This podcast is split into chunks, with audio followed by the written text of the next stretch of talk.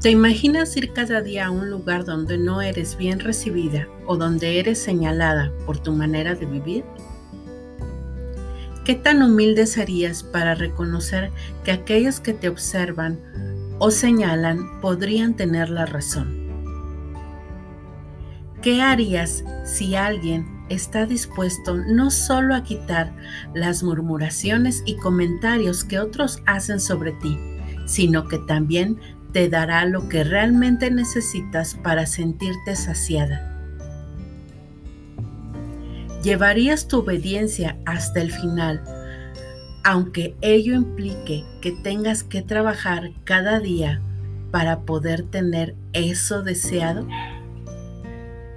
Te damos la bienvenida a Diseño Original donde el día de hoy aprenderás que en muchas ocasiones estamos sedientas porque no bebemos aquello que quita la sed definitivamente. Y peor aún, lo bebemos de nuestros vasos rotos, que primero deben ser restaurados para poder ser llenos y así ser saciadas. En Diseño Original, descúbrete en la palabra.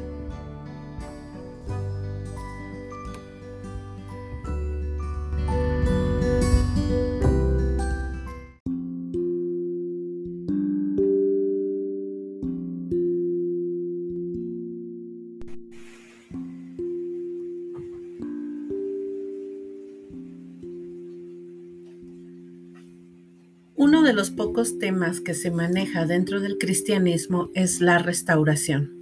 Estamos ciertos de que aquello establecido por Dios al momento en que una persona se encuentra con Él es llevado a cabo. Antes de mencionar todo lo que conlleva el momento de salvación, es necesario entender la belleza de que Dios salga al encuentro de aquellos que están sin esperanza es Dios mismo llamando a los cautivos, oprimidos y presos. La palabra de Dios nos dice en Isaías capítulo 55, versículo 1 lo siguiente. Oh, todos los sedientos vengan a las aguas, y los que no tienen dinero vengan, compren y coman. Vengan, compren sin dinero y sin precio vino y leche. Si eres de las privilegiadas que Dios ha estado llamando y tú le has oído, déjame decirte que Dios te llama a venir a Él. Llénate de gozo porque es Dios viniendo a ti ofreciéndote esperanza y una vida que puede disfrutarse mientras estás en este mundo. Dios se revela hoy a tu corazón y a tu vida por medio de Jesucristo. Así como salió al encuentro de una mujer samaritana para mostrarle que su vida no reflejaba aquello para lo cual Dios la había creado. Dios venía a su encuentro para evidenciar la condición de su familia, su estilo de vida y cómo esto era reflejo de su lejanía con Dios.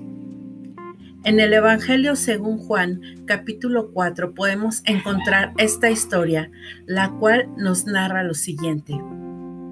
Jesús se hizo carne para convivir e identificarse con el prójimo dentro de uno de sus viajes, tenía que pasar por Samaria.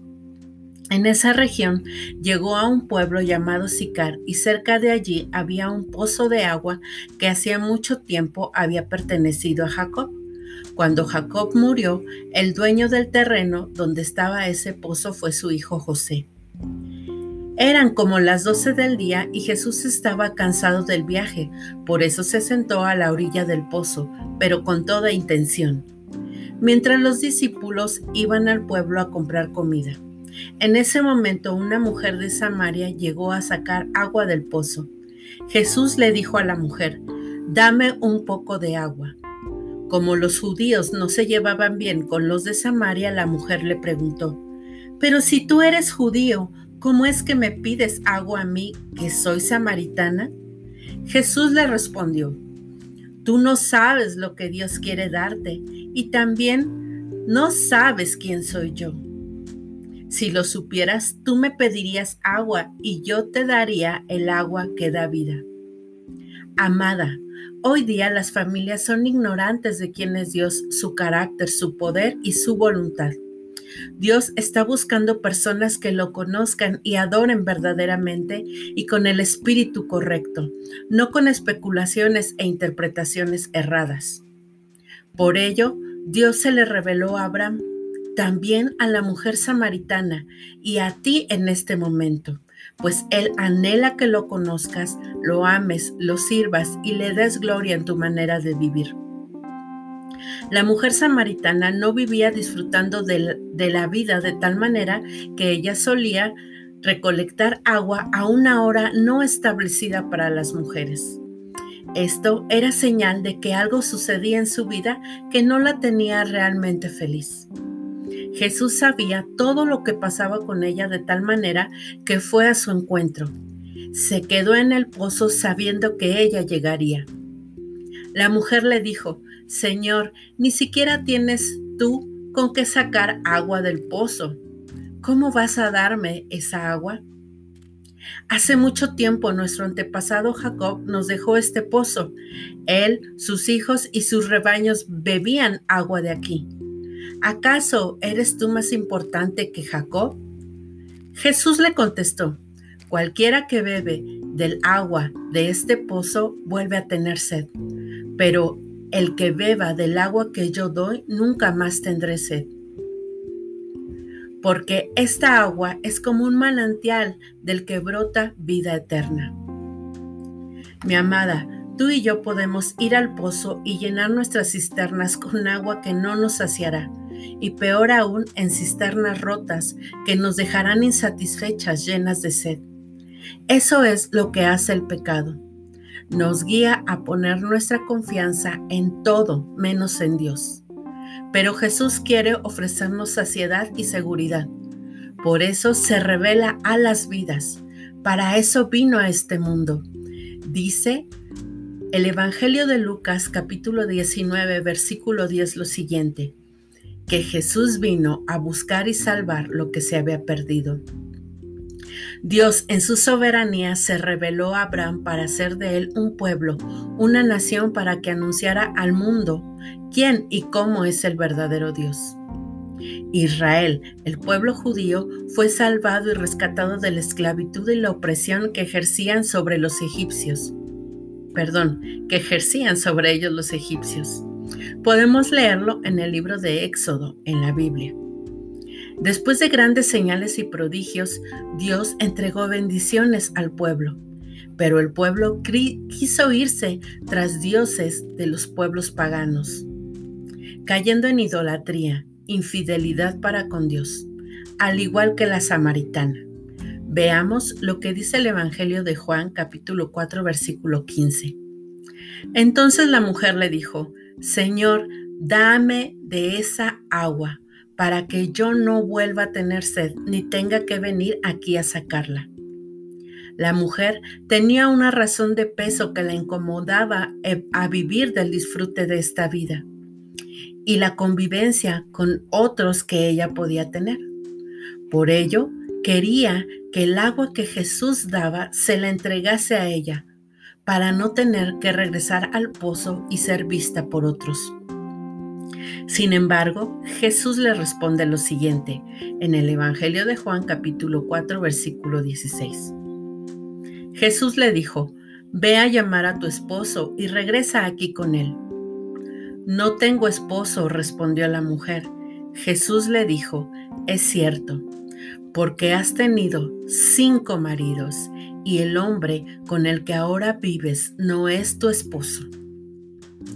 La mujer samaritana al igual, que el pueblo de Israel y al igual que tú y yo, cuando no somos fieles a Dios, vivimos en adulterio, yendo tras otros amores que no son el de Dios. La mujer samaritana iba una y otra vez tras el amor de los hombres sin ser el amor de su esposo. El pueblo de Israel iba tras dioses falsos y tuvo que pagar las consecuencias de su pecado, siendo advertido una y otra vez por sus profetas a que se arrepintiesen. Y al haberse ellos negado a la voz de Dios y a la obediencia que Él les demandaba, tuvieron que ser llevados esclavos por otras naciones y sufrir ahí oprimidos. Vemos en el libro de Nehemías capítulo 1 versículos del 1 a 10 la historia de lo que sucedía con el pueblo una vez que ellos habían sido llevados a esclavitud, a opresión, bajo otras naciones poderosas. Dice así, Palabra de Nehemías, hijo de Acalías. Aconteció en el mes de Quisleu, en el año 20, estando yo en Susa, capital del reino, que vino Anani, uno de mis hermanos, con algunos varones de Judá, y les pregunté por los judíos que habían escapado, que habían quedado de la cautividad, y por Jerusalén. Y me dijeron, el remanente, los que quedaron de la cautividad allí en la provincia, están en gran mal y afrenta, y el muro de Jerusalén derribado y sus puertas quemadas a fuego. Cuando oí estas palabras me senté y lloré e hice duelo por algunos días y ayuné y oré delante del Dios de los cielos y dije, te ruego, oh Jehová, Dios de los cielos, fuerte, grande y temible, que guarda el pacto y la misericordia a los que le aman y guardan sus mandamientos. Esté ahora tu oído y abiertos tus ojos para oír la oración de tu siervo, que hago ahora delante de ti día y noche por los hijos de Israel, tus siervos, y confieso los pecados de los hijos de Israel que hemos cometido contra ti. Sí, yo y la casa de mi padre hemos pecado. En extremo nos hemos corrompido contra ti y no hemos guardado los mandamientos, estatutos y preceptos que diste a Moisés tu siervo. Acuérdate ahora de la palabra que diste a Moisés tu siervo diciendo, si vosotros pecareis, yo os dispersaré por los pueblos. Pero si os volviereis a mí y guardareis mis mandamientos y los pusieses por obra, aunque vuestra dispersión fuere hasta el extremo de los cielos, de ahí os recogeré y os traeré al lugar que escogí para hacer habitar allí mi nombre. Ellos pues son tu, son tu siervo y tu pueblo, los cuales redimiste con tu gran poder y con tu mano poderosa.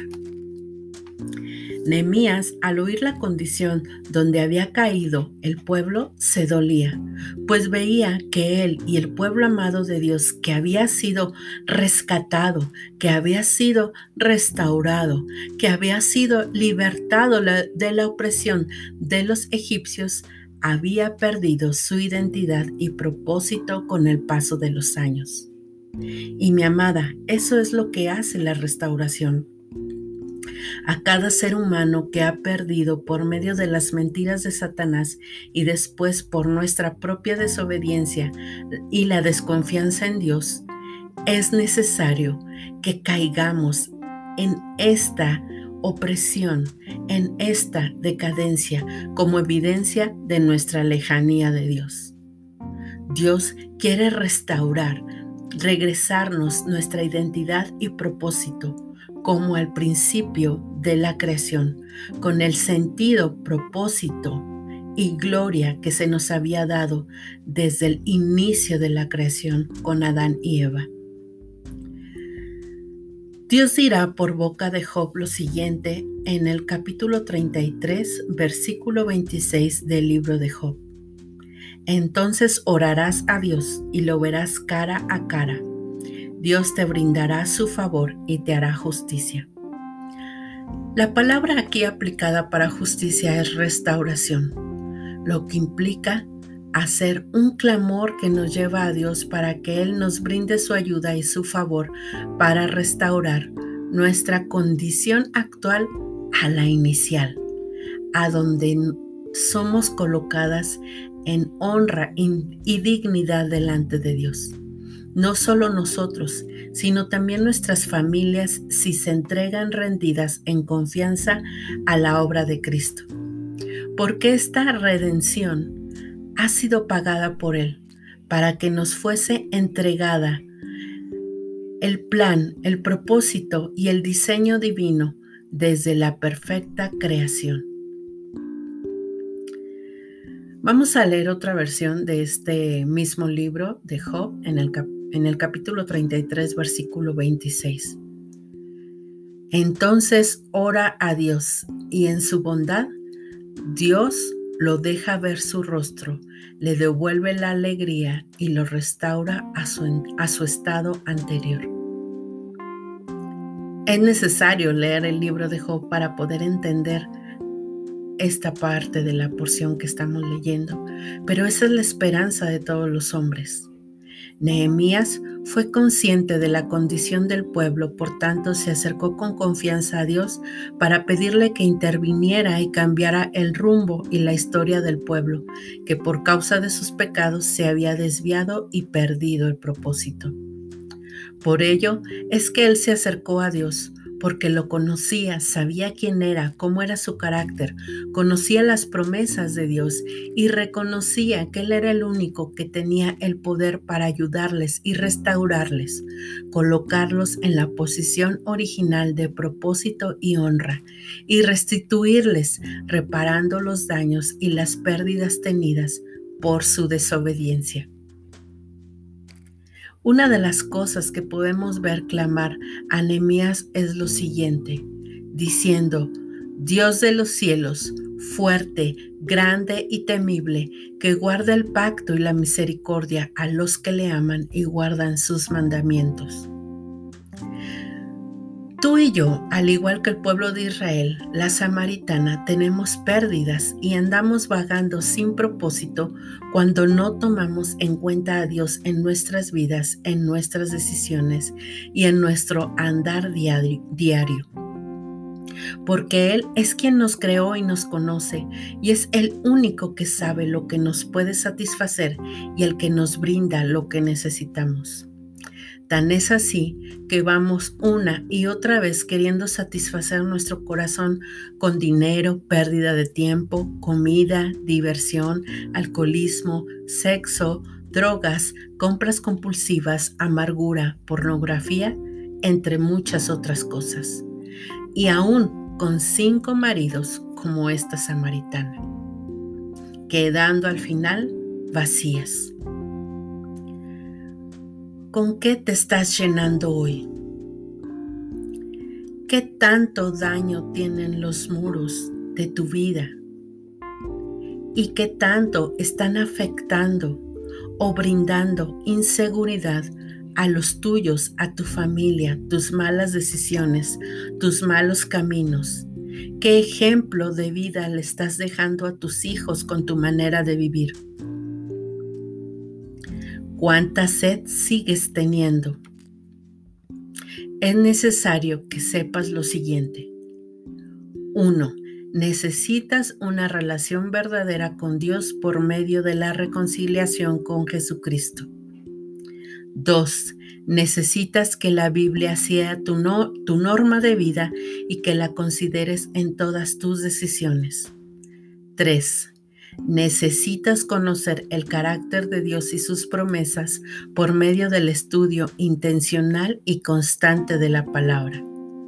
4. Necesitas ejercitar la oración como parte de tu comunicación con Dios.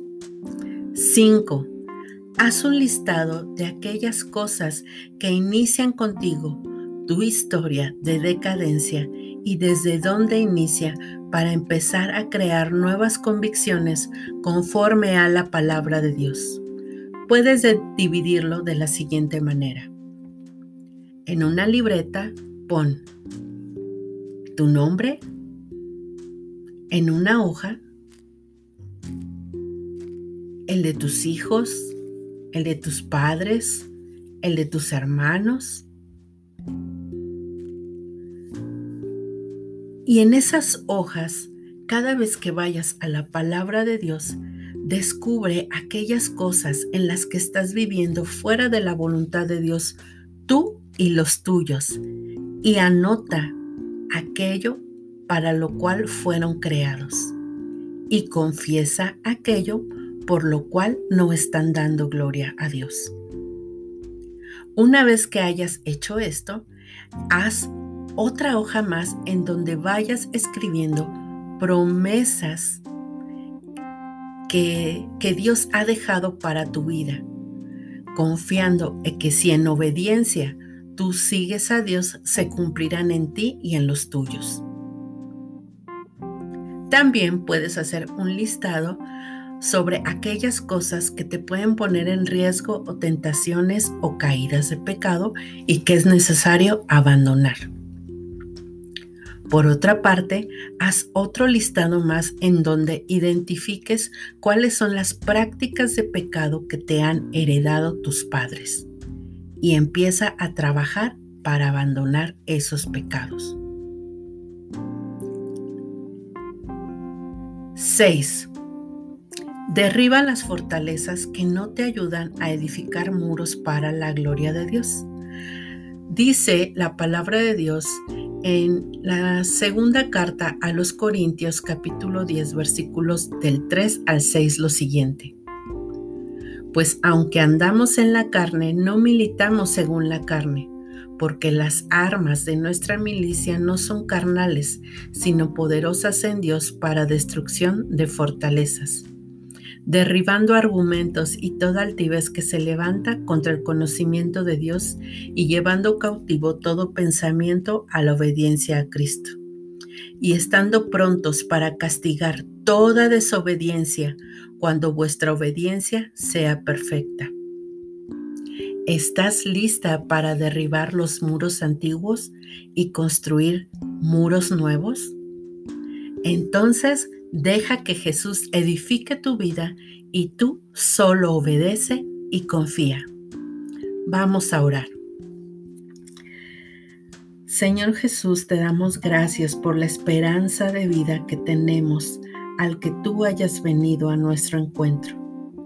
Te pedimos por cada mujer y cada persona que escuchará este podcast para que pueda entender que tú eres el único que sacia la sed de los corazones vacíos, que eres el único que sabe lo que necesitamos y que cuando estamos en ti tenemos vida abundante que nos permitirá vivir una vida agradable dichosa y dispuestas a disfrutar, no importando lo que pase a nuestro alrededor, ni lo que otros piensen de nosotros, pero sí dispuestas a cambiar y a vivir para agradar a tu nombre.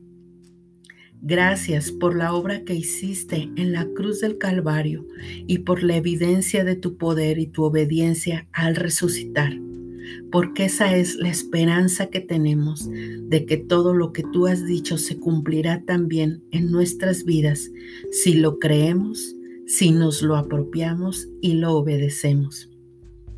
Enséñanos a cómo limpiarnos de aquellas prácticas que nos han heredado en el pasado o incluso a poder limpiarnos de aquellas prácticas que nosotros llevamos por convicción propia y que han destruido nuestras vidas y que están marcando a nuestra familia de una manera incorrecta delante de ti. Enseña a cada mujer y a cada persona que escuchara este podcast a vivir para tu gloria para que entonces podamos levantar muros fuertes que den seguridad y certeza a nuestras familias, dejando una siguiente generación más segura en sus vidas y en sus caminos, porque tú estás con ellos. Te bendecimos y te alabamos en tu nombre, Señor Jesucristo. Amén. Nos vemos en el siguiente podcast y que Dios te bendiga.